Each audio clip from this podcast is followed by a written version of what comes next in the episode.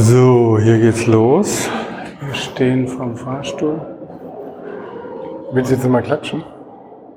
Äh, ich möchte klatschen, nachdem der Fahrstuhl sagt, wo wir sind. Ist das okay? Also, wir drücken auf einen Knopf. Der Fahrstuhl geht.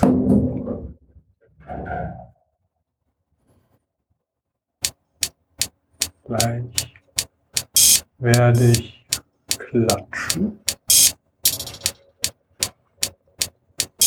Vierte Etage.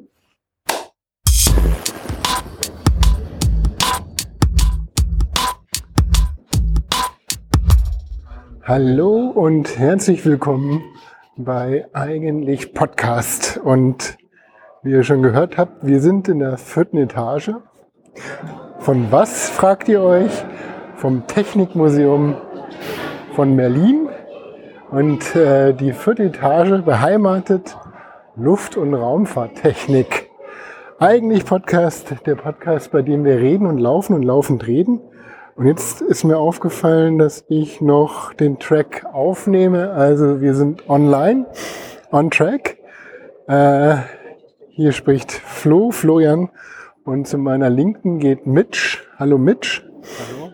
Und äh, Mitch wird heute auch das Thema bestreiten. Und ich bin gespannt, weil es wirklich eine Überraschung ist. Wir sind hier zum Technikmuseum gelaufen und ähm, Mitch hat mir nicht gesagt, worum es geht.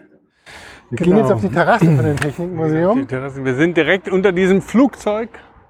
Und das Thema heute wollte ich hier ganz, ganz, ganz oben im Technikmuseum anfangen. Es gibt nämlich ganz, ganz oberhalb ein ganz, ganz, ganz kleines Stückchen, wo es um Raumfahrt und Raumfahrttechnik geht, aber ähm, eigentlich gar nicht so viel.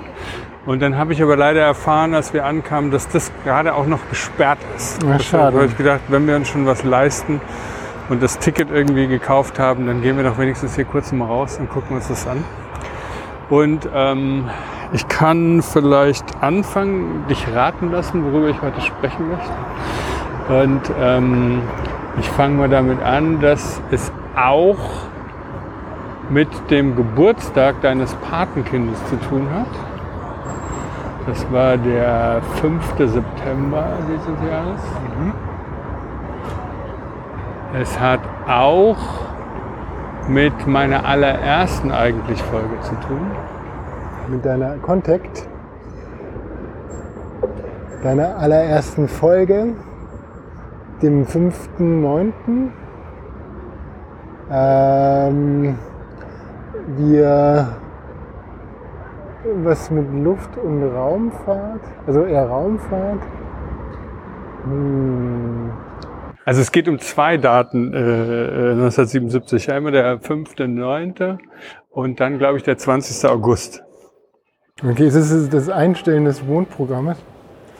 Äh, das war in der Tat da schon eingestellt, ja. Aber ähm, wir können jetzt, glaube ich, einfach mal langsam losgehen, weil wir haben hier nicht mehr so viel zu verlieren. Wir können ja einfach nur mal rumgucken und sehen hier ganz viele Flugzeuge hängen. Ja. Und hier äh, oben, das wäre eben, das heißt in Anführungszeichen die Luftbrücke, auch eben an, die spielen da natürlich mit dem Wortspiel mit West-Berlin, Ja, Luftbrücke okay. und sowas. Und wenn man darüber kommt, dann sieht man, die sind so ein ganz klein bisschen so Raketen. Ne? Das sind Ja. aber hauptsächlich sind das äh, wohl Raketentypen auch aus der DDR noch.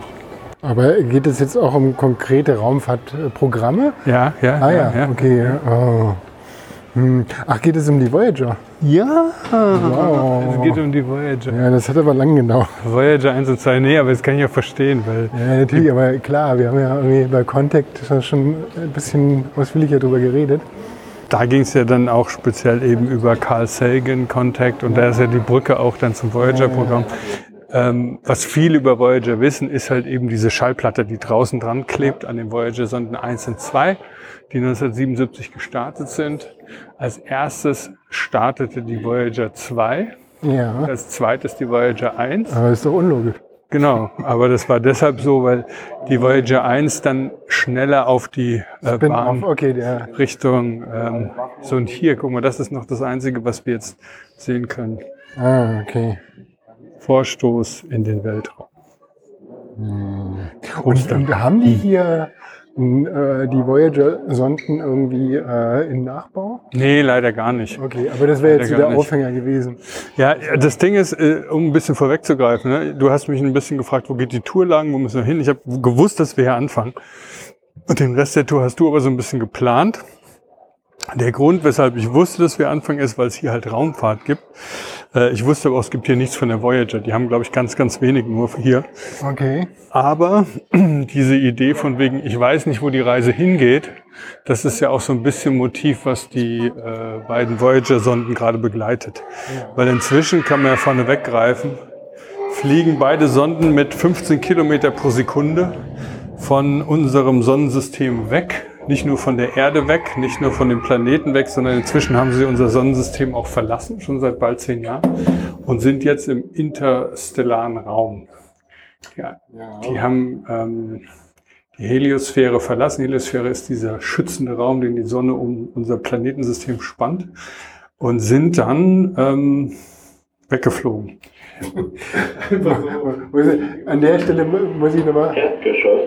Wir sind im Erdgeschoss. Wir sind, Ja, wir, sind nicht weggeflogen.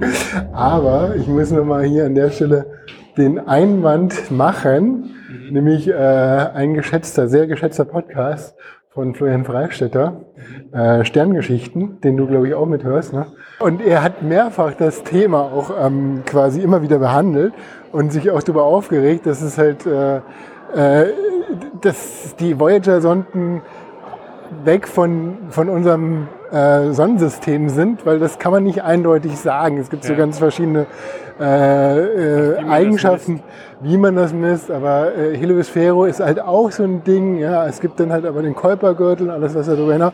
Also das heißt, es ist nicht so eindeutig, weil alle Jahrzehnte oder alle Jahre wieder kommen halt die äh, Nachricht, die, die Voyager-Sonden verlassen jetzt unser Sonnensystem. Und dann wird halt nur eine neue Eigenschaft aufgerollt. Und, oh, wir sind hier im Schiffsraum für Meereskunde. Aber das wollte ich nur noch einwenden, weil es ist nicht eindeutig. Ja, es ist halt irgendwie äh, ein fließender Übergang. Ne? So, so wie die Atmosphäre der Erde, die ja auch quasi nicht eindeutig Wo hört es auf? Genau. Man weiß auf jeden Fall, dass die so viel ähm, Geschwindigkeit drauf haben, dass sie nicht mehr zurückkommen und in die Sonne stürzen könnten. Das wird nicht mehr passieren. Das heißt, Okay. die haben zumindest jeden Einfluss der Schwerkraft unseres Sonnensystems verlassen und fliegen jetzt einfach so weit weg. Und dieses Voyager-Thema nicht bewusst, aber mir ist es dann irgendwie klar geworden, aber ganz nebensächlich, unbewusst natürlich auch nicht, aber ganz nebensächlich begleitet so mein eigenes Leben. Vieles von dem, was man halt so weiß über die Planeten, was dann irgendwie äh, erst in den 80er Jahren und sowas wirklich ähm, erforscht werden konnte, weil dann die Daten erst von Jupiter, Saturn, später Uranus Neptun, von den Monden, Io und sowas, die kamen erst später an. Und das war dann immer so, als ob in meiner eigenen Biografie, wie ich älter werde, checke ich irgendwie immer so ein bisschen mehr und hatte dann immer so das Gefühl, naja, das gab dann eben diese Informationen wahrscheinlich schon länger, aber ich habe es einfach nicht gecheckt. So. Aber die Tatsache, dass vieles von dem, was dann über Voyager überhaupt erst die, äh, den Weg in Schulbücher und so ins Wissen gefunden hat, das war mir so ganz unklar. Ja. Und ich da hatte dann so einen Punkt, wo ich dann gemerkt habe, ah, okay, jetzt mit dieser Voyager-Verknüpfung ist nochmal auch sowas, was mein ganzes Leben so ein bisschen begleitet hat. Und deshalb eben auch sogar mit äh, eigentlich Podcast, die erste Episode war ja auch Carl Sagan und der wird jetzt auch wieder vorkommen.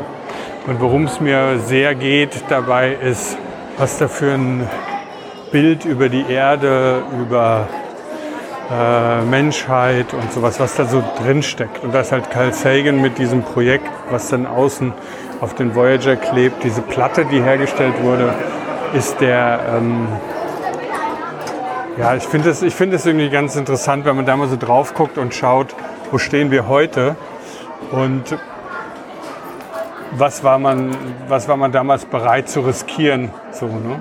ähm, was man heute irgendwie so vielleicht nicht mehr machen würde. Aber war das nicht auch das äh, auf, auf ein Anraten von Carl Sagan, dass dann halt die Voyager-Sonne sich dann nochmal so umgedreht hat und dann das Bild von der Sonne gemacht hat und eigentlich von der Erde. Und das ist äh, als dieses Blue Dot. Und Pale Blue Dot. Pale Blue Dot. Und das, das quasi auch, ich will jetzt mal so pathetisch sagen, Geburtsstunde von dem schützenswerten Raum Erde, ja in so einem Bild dann halt ausgedrückt hat, ne? wie, wie verletzlich eigentlich die Ja. Erde ist. Und Ich glaube, das erste Bild, wo das mit der Erde so greifbar wurde, war aber schon ähm, bei den äh, Mondmissionen. Da gab es ja die ersten Fotos aus dem Weltall, wie die Erde als Kugel genau, wo die das gegen das Protokoll dann entschieden haben, wir machen jetzt doch ein Foto. Ah, das wusste ich gar nicht. Ja, die haben gedacht, so, die waren dann so überwältigt, die, äh, die ähm, Raumfahrer, dass die äh, dann gesagt haben, okay, jetzt steht zwar nicht im Protokoll, wir haben hier immer nach Protokoll gearbeitet, aber wir machen jetzt ein Bild davon. Und das ist so das berühmteste Bild der Mission geworden. Und das ist total interessant, weil ich gehe jetzt einen kleinen Umweg. Das war The Pale Blue Dot. Das gibt's, glaube ich, sogar als Buch, aber es gibt vor allen Dingen auch von Carl Sagan so eine Präsentation, wo er dieses Bild ähm, vorstellt. Und ich finde, das ziehe ich jetzt mal ein bisschen nach vorne. Weißt du, wo sind wir gerade? Wir sind Äh, wir sind jetzt hier im Gleisdreieck und ich dachte, wir könnten hier irgendwie zum Gleisdreieck Park kommen. Wir müssen, glaube ich, vorne rumgehen. Wir müssen, glaube ich, vorne rum, ja. Ja, das stimmt. Und er hat dann auch so das in der Presse vorgestellt und dann gibt's auch O-Töne im Netz ganz viel, wo er das teilweise so sagt, so, this blue pixel, it's not even a pixel. This is where everyone ever lived that you know. Everybody that we will ever know und so weiter. Also er fasst es auch nochmal so zusammen, um halt dieses Schützenswerte von diesem ganz kleinen Punkt. Und das ist ja auch immer so ein Thema, dieses Thema Humbling. Also es, es macht uns quasi klein. Ja. Es zeigt uns halt, dass wir nicht, wie früher angenommen, mitten im Universum stehen und so weiter. Ja, ich mal ganz kurz so ein bisschen die historischen Daten von dem Voyager-Thema abklopfen. Es gab eben die äh, Mond, das Mondprogramm. Das wurde dann irgendwann in Anführungszeichen aufgegeben. Das war immer auch so ein Thema bei der NASA wohl, wie populär das dann auch vom, äh, von, der, von den Menschen getragen wurde, weil es waren ja eben natürlich Steuergelder, äh, die da rein gingen. So. Und dann kam irgendwann diese Idee, ähm, mit dieser äh, Voyager. Voyager wurde dann irgendwie noch umbenannt. Ich habe vergessen, was vorher der Name war äh, von dem Projekt, weil da gab es ein paar Probleme und da hat man das quasi nochmal ganz neu erfunden, Voyager 1 und Voyager 2. Man hat damals auch aufgrund von unterschiedlichen Fehlern Dinge immer doppelt gebaut eigentlich, ne? weil es kann immer was schiefgehen, da hat man wenigstens noch ein Backup.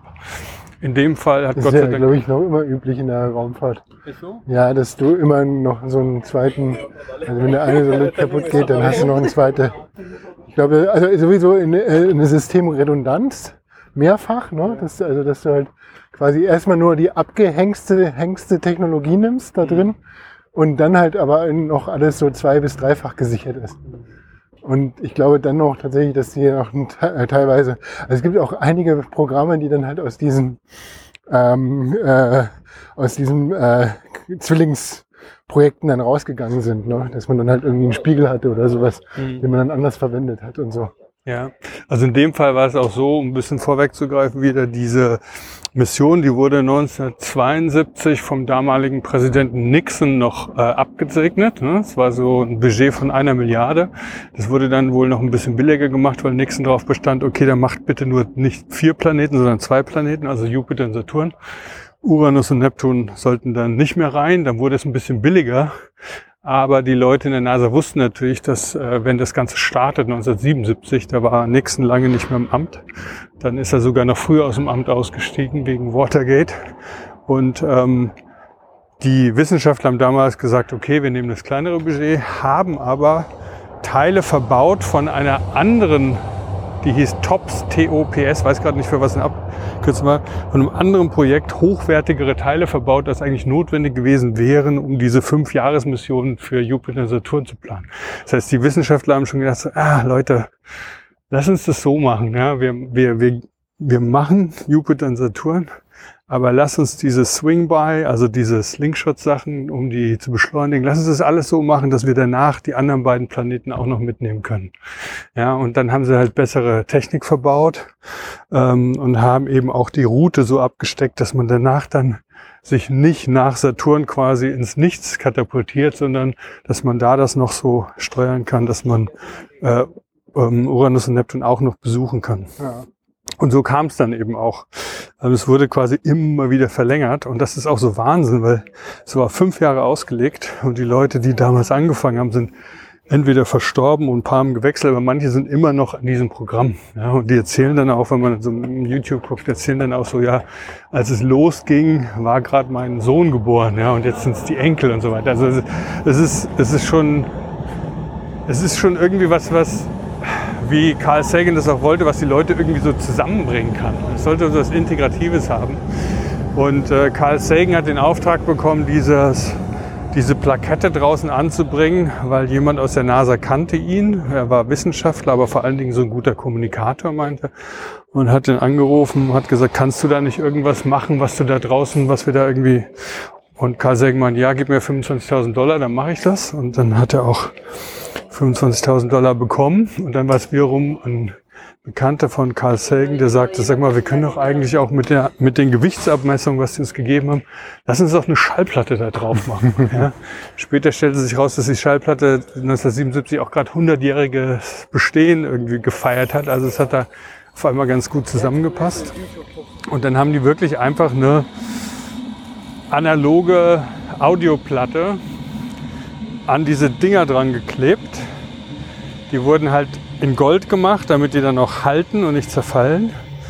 Und ähm, außen drauf wurde dann auch noch eine Konstruktion mitgegeben, wie man diese Platte abspielen kann.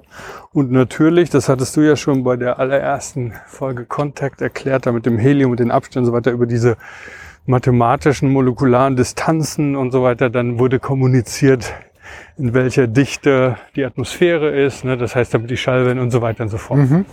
Aber diese Übersetzung von einer analogen Platte in jedes, in jede Zivilisation, jedes intelligenten Lebens, was das, was, wie, wie hieß das nochmal, was du gesagt hast, was man mindestens verstehen muss in der Wissenschaft? Nein, das war dieser Übergangs, ähm, äh, dieser Übergangssprung von dem Wasserstoff.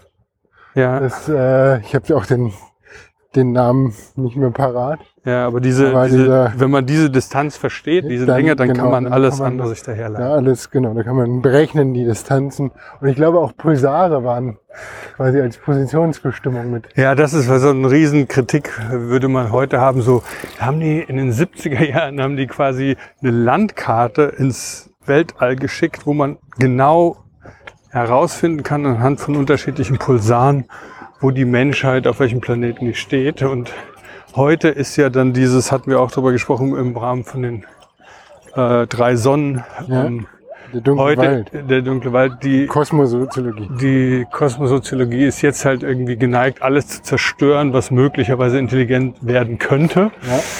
Und ähm, damals war es halt eher so, auf der Platte sind nämlich auch Stimmen draus aus aller Welt und der Sohn von Carl Sagan sagte sogar, sowas wie The Children of the World say hello, sagte er. Ne? Also so ganz, so ganz offen einladend und so weiter. In ganz, ganz vielen Sprachen der Welt. Und diese Platte war dann irgendwie natürlich auch so ein Marketing-Stunt. Es war wohl so, also die war insgesamt auf halber Geschwindigkeit und insgesamt waren deshalb zwei Stunden Zeit da drauf. Und diese zwei Stunden wurden zu eineinhalb Stunden wurden die mit äh, Musik gefüllt und zu drei, die restlichen 30 Minuten wurden ähm, mit Grußbotschaften, aber eben auch mit kodierten Informationen. Es wurden Bilder quasi kodiert äh, über Audio. Ja, ja, es waren glaube ich auch Tierbilder und so weiter. Ja, ja, es ist, äh, man kann das ja, alles auch auf der, selektiv. auf der NASA-Webseite, wenn man Voyager man NASA Man kann die Platte auch kaufen, ne?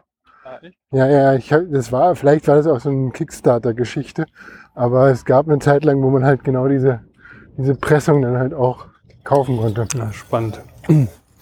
Und es war natürlich so, dass ähm, Carl Sagan wurde auf der Pressekonferenz auch gleich gefragt, so, ja, äh, wie wahrscheinlich ist es denn, dass intelligentes Leben diese, diese Platte überhaupt findet? Aber das finde ich halt das Schöne an diesem Denken. Er meinte dann sofort, ja, es gibt zwei zwei Arten vom Publikum für diese Platte. Ja, die eine sind natürlich äh, andere intelligente Zivilisationen da, äh, mit denen wir gerne kommunizieren würden. Und wie großartig wäre das, wenn man sich austauschen könnte. Und, ja. Und das andere Publikum ist natürlich hier auf der Erde. Ja, und das finde ich halt, was du auch vorhin gesagt hast mit Pale Blue Dot, dieses, diese, diese immer wiederkehrende Motiv von, hey, hier ist alles, was wir haben. Ja? Dieser Planet ist alles, was wir haben. Ja, alle Menschen, die wir kennen. Und wenn wir es nicht hinkriegen, ne, dann, und 1977 war natürlich nach dem Vietnamkrieg, jetzt in, äh, und sowieso in Zeiten des Kalten Krieges jetzt nicht unbedingt die entspannteste Situation, wie es vielleicht zu Anfang der 90er Jahre viele erlebt haben, wo sich so viel entfaltet hat und auf einmal diese ganzen Rückbau von Atomen und so. Aber damals dann irgendwie sich hinzustellen und sagen, Leute, wir, wir können das hinkriegen, wir können das schaffen. Und es gibt gerade von Carl Sagan eben auch einen, äh, mal gucken, wie gesagt, wie in die Show Notes, wo er in den 70er oder frühen 80er Jahren spricht über Veränderung des Klimas. Oh ja. Er sagt so, wir, wir sollten das jetzt angehen. Wir können es natürlich ignorieren und in die Zukunft schieben, aber es wird immer schwieriger, das einzufangen. Das Problem ist da, es wird nicht weggehen. Und wir jetzt sind in Charge und wir sollten jetzt die, uns dieses Themas annehmen. Ansonsten bauen wir eine immer größere Hypothek für die folgenden Generationen. Also sie ist schon jemand, der wirklich sehr global und auch vorausschauend immer gedacht hat. Du guckst auf dein Handy. Du Ich, musst nein, Entschuldigung, ich will nicht, nein. Ich wollte nur sicher gehen, dass wir jetzt hier den Track, den ich mir rausgesucht habe, dass wir dem folgen, weil das ist so ein bisschen schon die Strecke, die wir schon mal gelaufen sind. Hm. Zu einer Episode First Cow. Ich wollte vermeiden, dass wir jetzt mal, First Cow, first served. dass wir die gleiche Strecke nochmal laufen. Äh, Also Ja. Voyager 1, Voyager 2. Ne? Wir sind quasi, wir machen zweimal die gleiche Strecke, aber eben nicht ganz identisch. Da sind wir mitten im Thema. wir sind auch quasi Alles der wiederholt Zeit, sich, Quasi, wir sind schon mal hier lang gelaufen. Das heißt, jetzt sind wir Voyager 2. Wir, äh, wir, war, wir haben uns selbst überholt, meinst du? Stimmt, wir sind jetzt Voyager 1. Also Voyager 1 und Voyager 2 sind beide eben 1977 gestartet. Sind beide so gebaut worden, dass sie, ähm, wenn alles so läuft, wie sich das die NASA-Menschen gehofft haben, auch verlängern können. ne? Und dann ist es halt so, dass wir jetzt, äh, ja, 45 Jahre später immer noch mit diesen beiden Sonden in Kontakt sind. Und das ist wirklich auch Aber eine die Sache. funken noch. Die funken noch, das ist Echt? total absurd. Und zwar Ich ist dachte, es, die hätten das irgendwann eingestellt. ja, die haben die Geräte abgestellt nach und nach und gehen davon aus, dass die Energie noch bis 1935, äh, bis 2035 Wir langt. sind in einem Zeitloch, wo noch. Aber äh, die sind mit einer, die sind atomar betrieben, ne?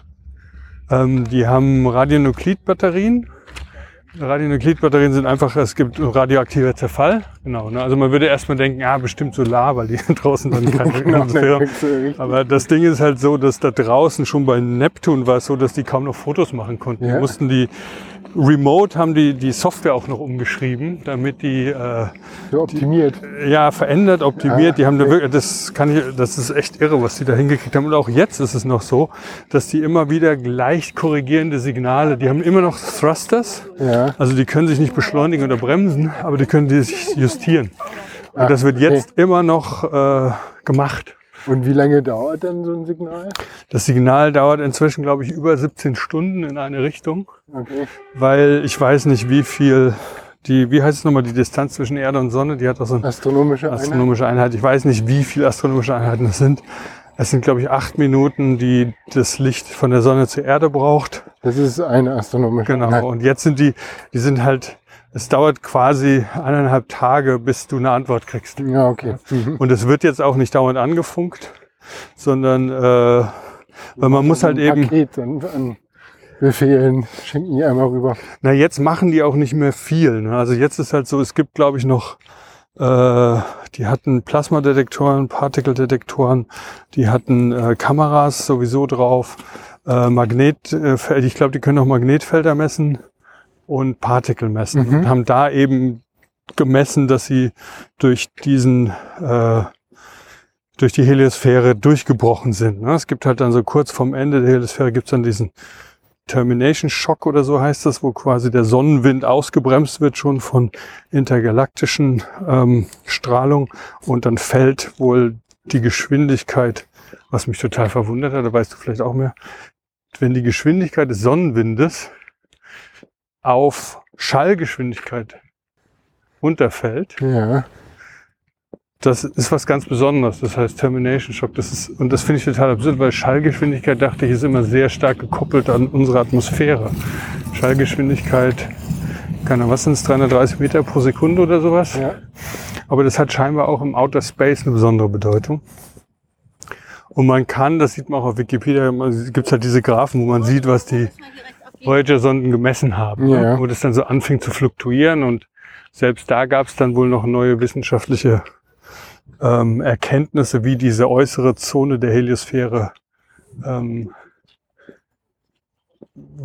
wie die in Anführungszeichen ist. Also die ist wohl so ein bisschen gefaltet und so ein bisschen zerrupft. Ne? Es ist kein klarer, abgeschlossener Blase, sondern es gibt halt quasi so, äh, es gab wohl eine Zeit lang immer wieder so Momente, wo man das Gefühl hatte, dass die Sonde ein- und austritt in diesem Bereich. Ne? Also Aber was ist jetzt nur der Punkt, wenn es auf äh, Schallgeschwindigkeit absinkt? Das heißt, das heißt, also wenn die Sonne drängt ja von innen mit ihren Partikeln nach außen. Ne? Und das ist ja dieser Schutzschild, den sie ausspannt. Und von außen drängen dann eben andere Sachen in Richtung Sonne. Und wenn diese, wenn diese, ich nehme an, Partikelströme von außen auf die äh, Heliosphäre treffen, dann bremsen die die Sonnenstrahlung aus oder die, nicht Sonnenstrahlung, aber die Partikelstrahlung. Und da wird, habe ich an mehreren Stellen gesehen, wird halt explizit formuliert, in dem Moment, wenn die Geschwindigkeit der Sonnenstrahlen abgebremst wird bis auf ähm, Schallgeschwindigkeit. Aber das passiert dann nur in Interaktion mit einer Atmosphäre. Das ist die erste Grenze vom Ende des, äh, der Heliosphäre. Da gibt es den Termination Shock, heißt es, glaube ich. Dann gibt es die Helioshear, das ist äh, dieser Zwischenbereich. Ja. Und dann gibt es dann das wirkliche Ende. Okay. So. Und das lässt sich eben in diesem Raum. dann passiert das, äh, dann ist man im interstellaren Raum. Und das sieht man wirklich auch ganz deutlich in diesen Partikelströmen, die von Voyager noch gemessen werden Also konnten. wir, wir haben ja auf der einen Seite die Heliosphäre, wo dann quasi die Photonenstrahlung der Sonne oder die Strahlung der Sonne das äh, noch ausfüllt. Ja. Und dann gibt es halt auf der anderen Seite die Gravitationsbindung, ne, die Ja. dann auch irgendwann aufhört. Die Raumkrümmung durch die Sonne. Ja. Ja, das weiß ich nicht. Aber Nee, ich, Magnetfelder das ist halt so die, die Frage, wo endet das Wo endet das Sonnensystem, ne? Äh, dann müssen ja diese, ist ja, ist ja so ein fließender Übergang, weil es Ja. gibt ja so verschiedene Eigenschaften. Ja, es ist äh, von wegen Raumkrümmung. Ähm, einen interessanten Fact habe ich auch gelesen. Ähm, der Swingshot um Jupiter von Voyager 1 sorgt dafür, weil es ja alles miteinander in Beziehung steht, dass in einer Billion Jahre sich die Geschwindigkeit von Jupiter ähm, der Position von, verändert die Position von Jupiter auf seiner Umlaufbahn um 30 Zentimeter in einer Billion Jahre. Und wenn man es einfach mathematisch durchrechnet, Ja. ähm, kommt man auf solche Zahlen. Du bist mir gerade ein bisschen zu viel an deinem Telefon. Ich habe das Gefühl, nein, ich nee, laufe dir hinterher und erzähle irgendwie. Ähm, Ich bin voll bei dir. Ich bin nur eben unsicher wegen der Strecke. Ja, Deswegen äh, äh, bitte fass das nicht auf, als ob ich da ja. irgendwie hier. Genau, für die, die es nicht wissen, Flo ist unsicher wegen der Strecke, weil wir zeichnen immer die Strecke auf, weil wir reden beim Laufen und reden laufend. Und diese Strecke, damit die heute auch genauso ist, wie Flo sich das wünscht, deshalb ähm, rede ich die ganze Zeit neben so einem streng guckenden, vorne wegeilenden, ähm, Wir laufen verdrahteten Flo. Genau. Ich schicke mal meine Drohnen vor. ja, genau. Also genießt die Strecke, sie ist ganz oben auf eigentlich-podcast.de abgebildet. Da sieht man, wo wir laufen. Links dieser gerade Fleck, das ist Flo. Und rechts, der die ganze Zeit wie so ein Hündchen versucht, um ihn rumzulaufen und seine Aufmerksamkeit zu kriegen, das bin ich. Ähm, was war noch das Thema? Was ich auch noch spannend finde, jetzt jenseits von den ganzen planetarischen Themen, also was ich ja vorhin schon mal gesagt habe, es ist wirklich so, dass halt vieles von dem, was mich in meiner Kindheit auch begleitet hat, an Plakaten, an Postern, an Kalendern, an irgendwelchen Linealen, wo halt so Planeten aufgedruckt waren, war Wo natürlich, noch das Pluto drauf war. Wo immer noch Pluto drauf war. das gerne die ganzen Plakate, weil es gibt noch relativ billig Plakate, wo noch Pluto drauf ist, als Planet. Die kriegt man jetzt recht günstig. Es ist auch ein Generationswechsel. Ne? Also meine Tochter ist acht und die hat gesagt, Papa, Pluto, das ist kein Planet mehr, aber das ist auch okay so, weil es gibt noch so einen anderen Planeten und der wäre sogar noch größer als Pluto. Dann müsste der nämlich auch Planet sein. Genau. So im Hat Sinne, da könnte. Ja. da könnte ja jeder kommen. Ja, ja, nee, finde ich, finde ich, finde ich total nachvollziehbar. Aber jetzt mal Frage an dich. Äh, angenommen, die wären damals noch zu Pluto geflogen. Meinst du, Pluto wäre heute noch ein Planet oder nicht? Die hätten damals Fotos von Pluto gemacht. Ja, aber das hat doch nichts an dem Planetenstatus. Das bin ich mir nicht so sicher. Ich habe schon das Wie? Gefühl, dass, dass ähm, Pluto, ich meine, der hat ja auch hier Disney-Charakter, Pluto gibt's ja auch. Also der, Pluto hat man schon geliebt, ja. Es war so der Kleine da hinten. Nee, das haben die Amerikaner geliebt, weil das der einzige Planet ist, den die Amerikaner entdeckt haben. Also Planet. Deswegen waren die also darauf investiert, dass es noch ein Planet. Ah. Weil Die haben, keine- ich meine, was hat Amerika in Geschichte? Die haben ja nicht so viel.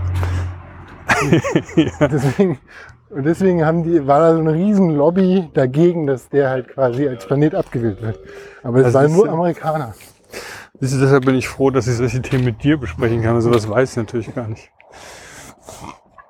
Ähm, was mich beeindruckt hat an dieser Voyager ist halt, was ich gerade gesagt habe, immer noch stehen wir in Funkkontakt mit etwas, wo das Licht fast 24 Stunden braucht, um da hinzukommen. Ähm, Lichtgeschwindigkeit, ne? Also diese Voyager-Sonnen fliegen mit 15 Kilometer pro Sekunde. Also wenn jetzt mal so eine Sekunde vorstellst und du guckst einfach mal in die Landschaft und stellst dir mal vor, dass es in einer Sekunde so, dass der so durchflitzt, das würde man fast gar nicht sehen können.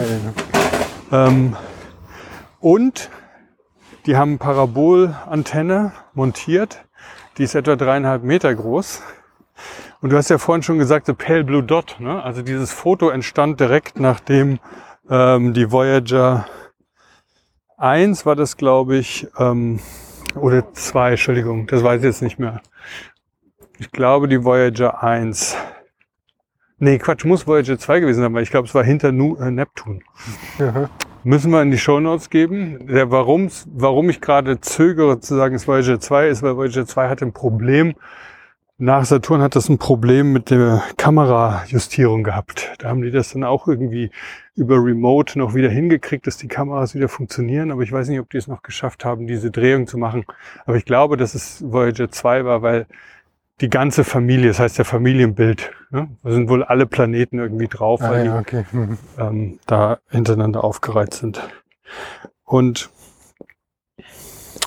Ich glaube, das war die Konstellation der Planeten, die auch so dazu das nochmal veranlasst haben, oder? ja, es war eines der Argumente bei Ja. Nixon war wohl, dass, ähm, dass der NASA-Typ meinte sowas, diese Konstellation kommt nur alle 176 Jahre vor. Und dann hat man dann schon mal eine Und das Position. letzte Mal, als die Position so war, war noch Jefferson in ihrem Stuhl. Hm? Also einfach um so die Skalierung auf der Erde auch Ja. nochmal so äh, äh, dazu. Und alle 176 Jahre ist man nur in der Position, wo das müsste ich mir, aber würde ich auch gerne nochmal wissen, weißt du auch vielleicht eher, weil die meinten halt, sie werden alle aufgereiht wie in einer Linie. Aber ich denke mir vor, das hat ja irgendwie fünf, sechs Jahre gedauert, bis man da irgendwie angekommen ist und dann noch wieder weiter nach draußen geflogen ist, weil Jupiter und Saturn sind relativ nah beieinander, dann kommt wieder lange nix und dann kommen äh, Uranus und Neptun. Ja, aber die, das heißt, die waren ja schon über diese Linie raus, die gucken ja zurück. Da haben die die Ekliptik dann quasi. Also du guckst dann von der Seite auf die Scheibe drauf, wo die Bewegungsbahn ist. Ja, Das heißt, wenn du dahinter bist, dann kannst du die ja alle so in, der Ekliptik sehen. genau, du siehst sie dann, dann müssen die nicht in, in einer Reihe sein. So. Doch, weil die dann halt quasi genau in der Ekliptik sich dann so nacheinander aufreihen. Ja, aber die sind, Die sind, natürlich sind die nicht in einer wenn man Reihe. oben drauf guckt, müssen Genau, die nicht in einer genau. Reihe sein. Ja. Das ist von der Seite dann Ja.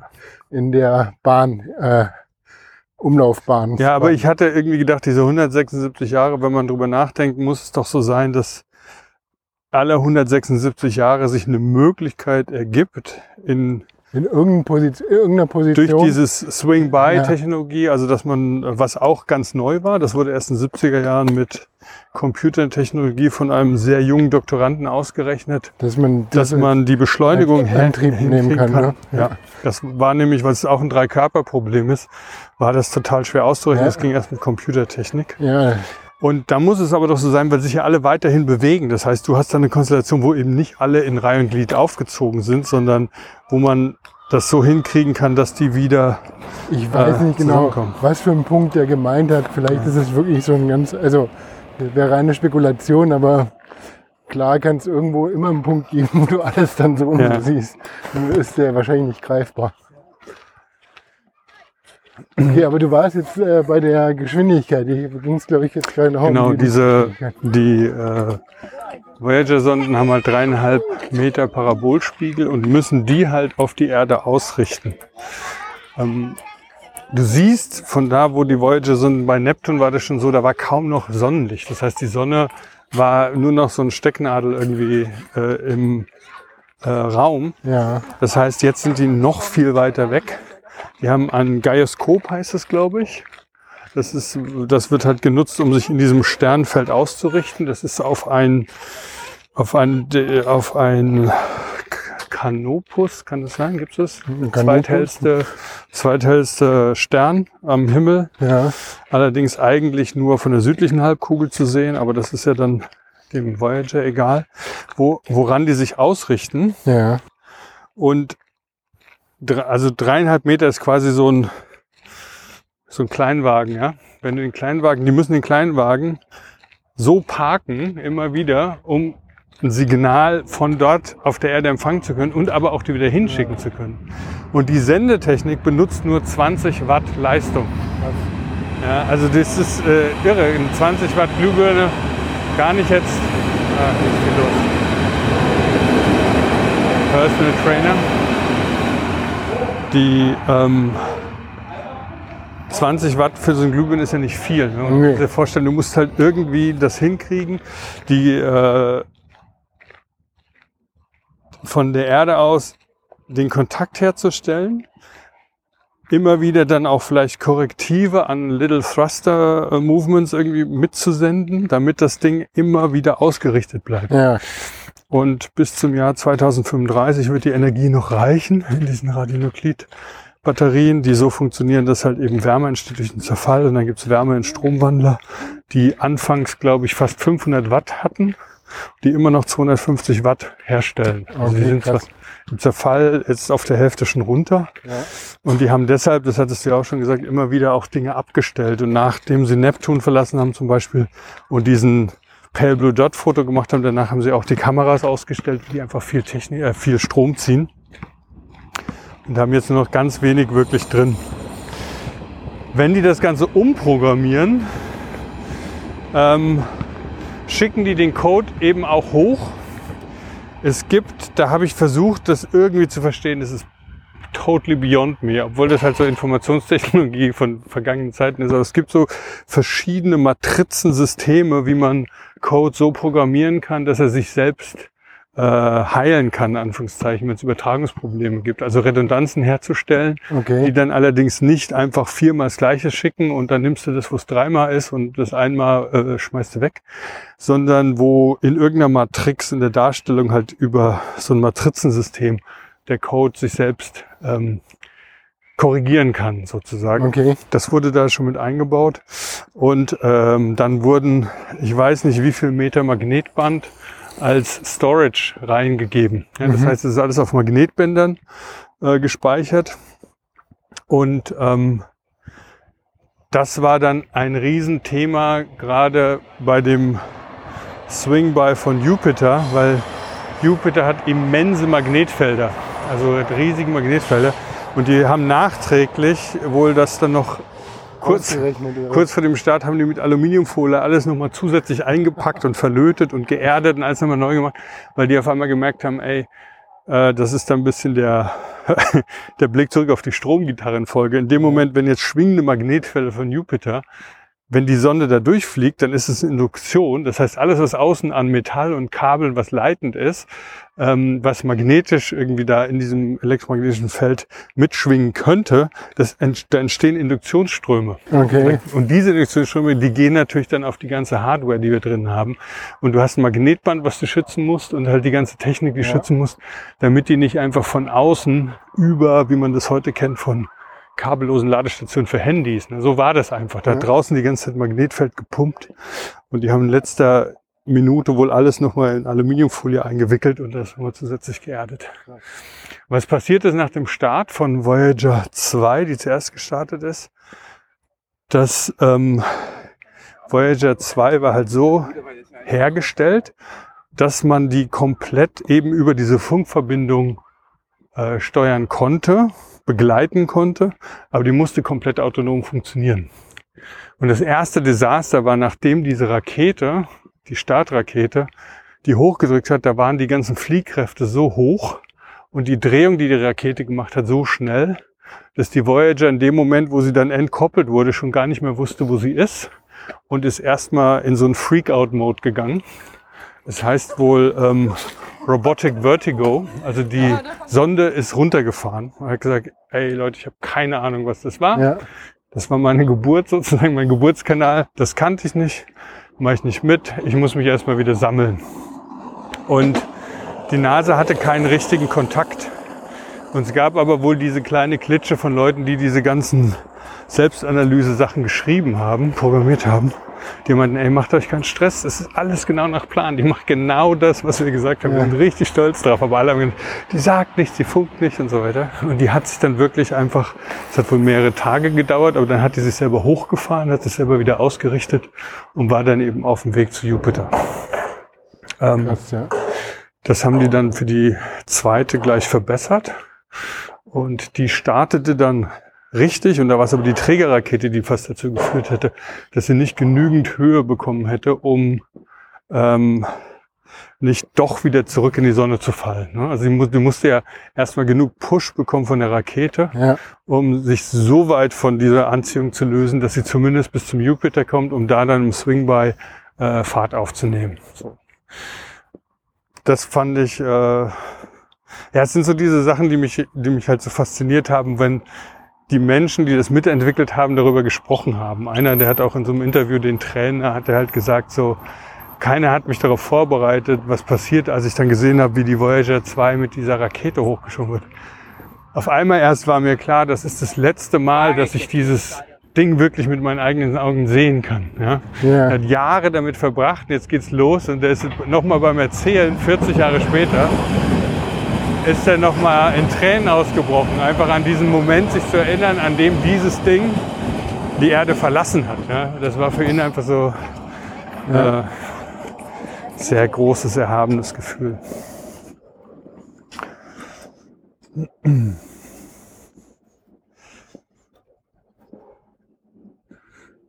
Noch Fragen? Ähm, muss jetzt mal mich selber wieder ein bisschen eichen mit den Thrustern. Wir müssen ein bisschen zurückkommen in das genau, äh, Gefühl der Folge. dieses Gefühl, dieses, das, ich versuche gerade die Faszination, also auf der einen Seite halt diese Technologie, die, die jetzt rückblickend äh, zu dem damaligen Zeitpunkt ja doch sehr einfach war, aber zu solchen Höchstleistungen dann ähm, äh, einfach auch die bringen kann, ja, Mhm. und jetzt immer noch bringt. Ja, das ist ja so, das, also das höre ich jetzt so ein bisschen bei dir, das fasziniert dich. Das ist eine totale Faszination, das stimmt. Und das zweite große ist halt eben diese Carl Sagan Story. Und das ist dann ein bisschen eben auch dieser eigentlich Moment, der dann, wir hatten das mal in den ersten Folgen auch immer so ein bisschen dystopisch, weil ähm, es ist gerade so viel so unsicher. Wir sind irgendwie auch an so einem Umbruch, zum Beispiel was auf der Erde jetzt diese ganze Energienutzung angeht. Ne, das sind ja richtige Lobbykämpfe und wer weiß, ob es irgendwann auch andere Kämpfe sind, worum es geht, wie geht man mit fossilen Brennstoffen um, wie kann man Energie gewinnen, wer darf die Energie haben und so weiter. Dann hatten wir, also wir hatten so viele Themen, die uns gerade jetzt auch so begleiten schon lange, aber die sich gerade so verdichten. Jetzt haben wir auch aktuell eben noch diese super fragile Kriegssituation, die auch, wo, wo sich alles gerade wieder so enorm unsicher anfühlt. Mhm. Und da hatte ich dann irgendwie mit Carl Sagan, Pale Blue Dot, habe ich dann so gedacht, ja, who knows, ja, ob wir das alles irgendwie hinkriegen, weil diese Idee, dass diese Voyager-Sonden so weit draußen immer noch mit uns und dieses, das muss man auch nochmal sagen, dieses äh, Weltraum, diese Weltraum-Forschungsprojekte, die sind ja inzwischen wirklich globale Projekte. Das geht gar nicht mehr Mhm. anders. Auf diese Distanz musst du alle äh, Teleskope miteinander, es es heißt glaube ich Big Ear oder sowas. Es gibt diese Möglichkeit, das irgendwie miteinander zu koppeln, um die Signale, um die komplette Erde auszunutzen. Ja. Und so ist auch die Kommunikation mit der Voyager. Und die Voyager ist bereit und hat noch die Energie, bis 2035 auf alle Fälle mit uns in Kontakt zu bleiben, uns ganz brav immer Daten zu sitz, äh, senden. Und das ist dann ein bisschen so wie in dem Film Wally. Wir sind ja ein Filmpodcast. Wo ich dann manchmal denke, so ist diese Voyager, dieser Wally, der immer ganz brav sendet, aber weil wir es nicht hinkriegen, überleben wir unsere eigene Voyager-Mission nicht hier. Und ähm, weißt du, was ich meine? Ja. Also, wir hatten bei dem 1989 bei diesem Bruch, da gab es ja auch eine Zeit, wo ein äh, Kosmonaut oder Astronaut in der Mir saß und nicht genau wusste, wer jetzt für ihn verantwortlich ist, damit er wieder heil auf die Erde runterkommt. So, ähm, das war so eine komische Übergangssituation. Und jetzt haben wir wahrscheinlich nicht eine der technisch großartigsten äh, Projekte der Menschheit, die da draußen ist, aber irgendwie was, was jetzt 45 Jahre viele Menschenleben miteinander verbindet, was immer noch auch mit viel Liebe und Erfindergeist diese Uralttechnik neu programmiert. Die mussten zum Beispiel die komplette Software für die Foto- Fotografie von Uranus und Neptun umschreiben und haben das dann zum Beispiel so gemacht, dass sie mit längeren Belichtungszeiten die ähm, Plattform, auf denen die Kameras montiert waren, synchronisiert haben, sodass die beim Vorbeiflug, was e- enorm schnell schon waren, Ja. die waren ja unglaublich beschleunigt schon, dass die, Die dass die, ja, dass sie sich mitbewegen, damit die den, die Unschärfe, ja. die Unschärfe, das heißt, da haben die völlig neue Algorithmen da hochgepumpt und haben auch äh, teilweise halt direkt, erst als sie wussten, wie fliegen wir Jupiter, Saturn an, haben die dann wirklich entschieden, welchen Swing-By sie machen werden und haben dann über die Thruster das irgendwie noch korrigiert. Also eine enorme Ja, wir, Zusammenarbeit. haben immer zwei Shots gehabt. ja, genau. Ja. Wenn es beim ersten nicht funktioniert hat, dann konnte der zweite funktionieren. Und das ist halt auf der einen Seite so eine generationsüberspannende globale Zusammenarbeit, die halt irgendwie zeigt, Leute, was wir, wenn wir alle zusammenarbeiten, dann noch irgendwie aus so einem Stückchen 70er Jahre Technologie rauskitzeln können, ist schon enorm. Und auf der anderen Seite dann eben diese Worte von Carl Sagan, so we have to work together, also wir müssen das irgendwie zusammen hinkriegen. Und Ja. William Shatner, der Captain Kirk von Starship Enterprise, da gibt es auch einen total lustigen Artikel auf Vanity Fair, wo er über sein erste, der war quasi, ich weiß nicht mit welchem Anbieter, aber der war im Weltraum, ne, mit so einem Raketenschuss. ja, der war mit ähm, Bezos. Ah ja, okay. Da hat er drüber geschrieben und hat halt gemeint so, zitiert auch Contact und sagt halt so bei in Contact sagt halt Jodie Foster, sie hätten äh, Poeten, also they should have sent poets, weißt du, um zu beschreiben, wie ergreifend und großartig das alles ist, was sie da gerade sieht. Und er sagt halt so, nee Leute, das war so traurig. Also das war das, das, war das zermürbendste und erschütterndste Erlebnis, was ich jemals hatte, weil das Einzige, was passiert ist bei mir, ist zu merken, hier draußen ist nichts für uns. Ja. Ja, ja. Aber da unten ist alles, was wir haben und wir müssen uns nochmal darum kümmern. Ja, ich glaube, das kümmern. ist halt genau dieser, diese Erfahrung, die dann halt alle, alle Weltraumfahrer irgendwie so auch gemeinsam einig. Das, äh, diese Verletzlichkeit und auch diese, die, also einfach dieses, der Weltraum, der als unglaublich brutales Umfeld, ja, wo einfach keine lebenswerten Bedingungen sind. Hm. Ähm, das, man möchte da nicht draußen sein. Das kann ich mir so gut vorstellen. Ich habe auch überhaupt keinen Bock in den Weltraum. Der ist, hey, was will man da? Ja. Aber das ist dann, wenn der Mensch dann da draußen war, diese ist dann so ein bisschen wie die Heldengeschichte bei Herr der Ringe. Ne? Der Hobbit, der Mittelerde verlässt, um alles irgendwie wieder hinzukriegen und gerade zu biegen. und kommt aber eben verändert aus dieser Geschichte zurück. Ja. Und hat dann auch gemerkt, dass mit seiner Veränderung natürlich sein Zuhause sich auch verändert hat. Nicht, weil sich irgendwas verändert hat, sondern weil er sich verändert hat. Aber es ist nicht mehr das Gleiche, da zu sein, Ja. wo er losgeflogen ist. Und so war es William Shatner auch ergangen. Ja, also ich meine, ähm, Great Captain. The best Captain possibly. du sprichst von dem Umbruch, ja, das ist halt, es ist wahrscheinlich so die Generation, die jetzt zum letzten Mal die Erde, wie sie halt in den letzten 20.000 Jahren war, in so einem pseudostabilen Gleichgewicht jetzt noch so erleben können und dann wird sich halt ein anderes Gleichgewicht einstellen, ne? wie auch immer. Aber es wird dann wahrscheinlich nicht mehr so lebensfreundlich sein wie jetzt. Und merkst es ja, also diese Katastrophen von wie, wie schnell sich die Arktis und Antarktis aufheizt, wie schnell da quasi der Gletscherschwund ist, das ist alles nicht mehr reversibel. Also das ist schon, äh, da hat das Ende schon begonnen. So. Und äh, es ist natürlich das Ende von, von denjenigen, die es verursacht haben, ja, also den Menschen. Aber der Natur ist es ja, ich meine, hatten wir auch schon, ist es ja egal. Ne? Also die stellt sich halt auf andere Sachen, auf Gleichgewichte ein, die dann halt wieder irgendwann passieren.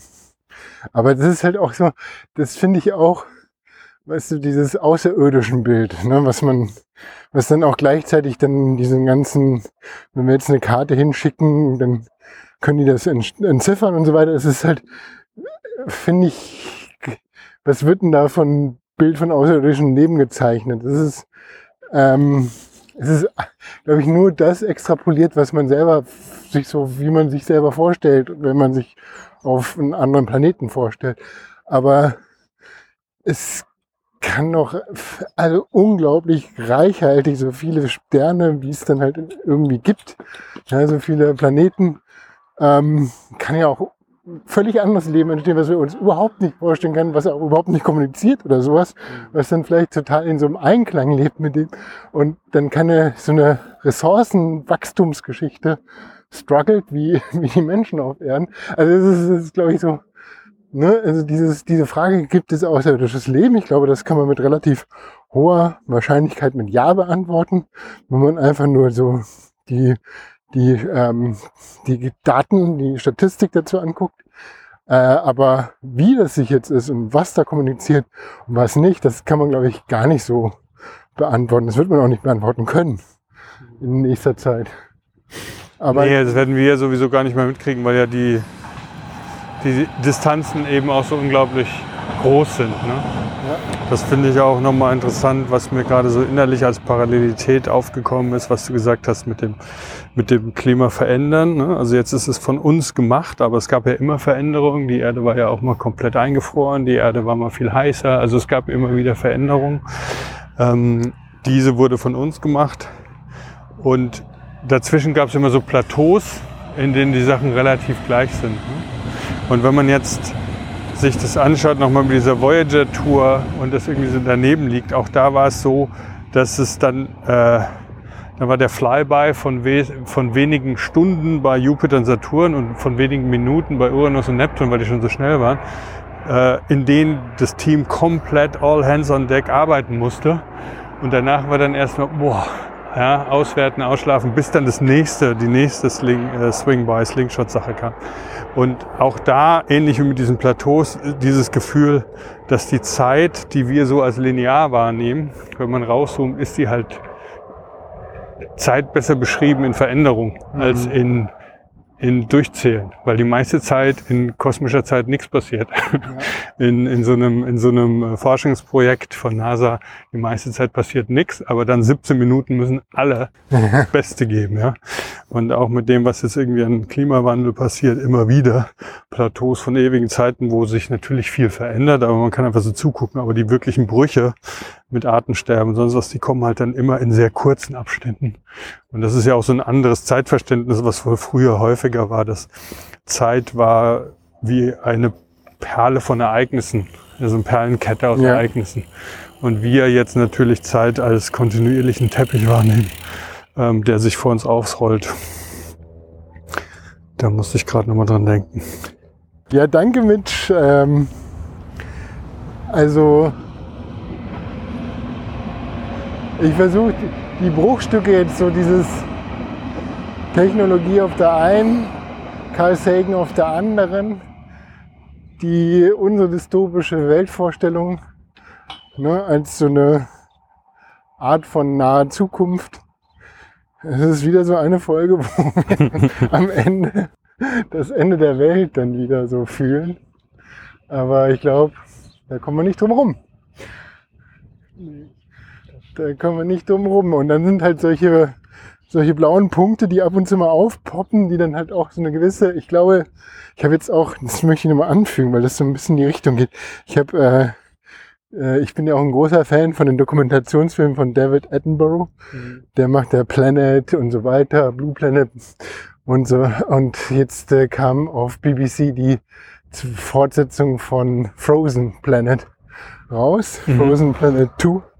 Und ja, das, das, was ich vorhin berichtet habe, das hat er in unglaublich eindrücklichen Bildern mit gezeigt. Und die letzte Folge von denen, die ist auch echt total Herz, die ist echt sehr rührend, weil äh, da wird zum Beispiel, also da werden halt so Forscher begleitet und ein Forscher, der seit äh, 40, 50 Jahren eine Pinguinkolonie immer beobachtet, ja, der hat dann halt in den letzten Jahren gesehen, wie die alle verenden, die Tiere.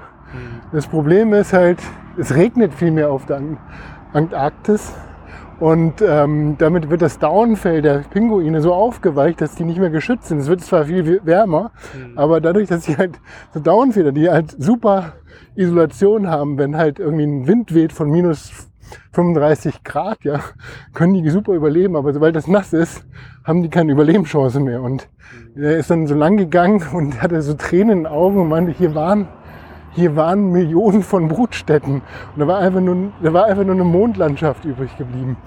Und das ist so das Bild, was so traurig ist, weil du, ich meine, das ist so ein bisschen wie ein Roboter auf dem Mars, ne? Steine, es ist total faszinierend, dass wir Steine sehen auf einem anderen Planeten, aber gleichzeitig sehen wir halt äh, keinen kein lebendes Umfeld. Ja? Und das passiert gerade so. Das ist Artensterben. Und das ist halt das, was so erschüttert. So, ne? Du hattest mal alles, war bunt und schön und jetzt ist da halt nichts mehr da. Und das ist, glaube ich, das, was so traurig macht, weil es halt von der Lebensspanne von einer Person passiert. Äh, ne, uns machen ja die Bilder vom Mars nicht traurig. Weil wir wissen ja nicht, was vorher da war.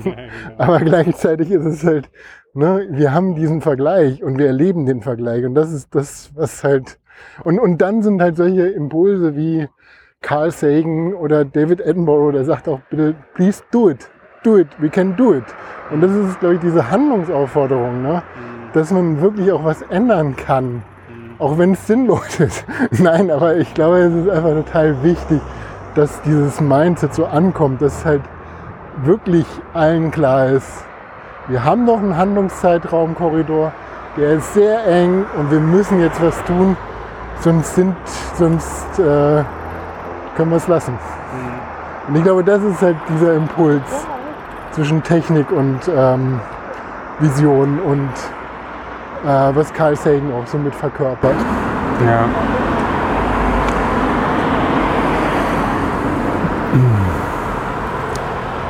Ja. Tschüss. ja, also. Ähm, Der letzte macht das Netz aus. ja, nee, äh, das war eigentlich Podcast Episode 14, oder? Sind wir jetzt schon 14? Ja. Episode 14.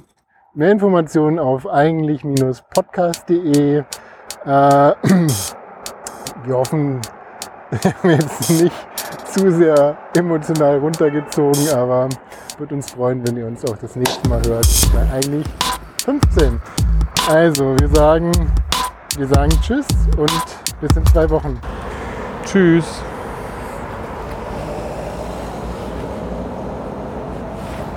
Uh.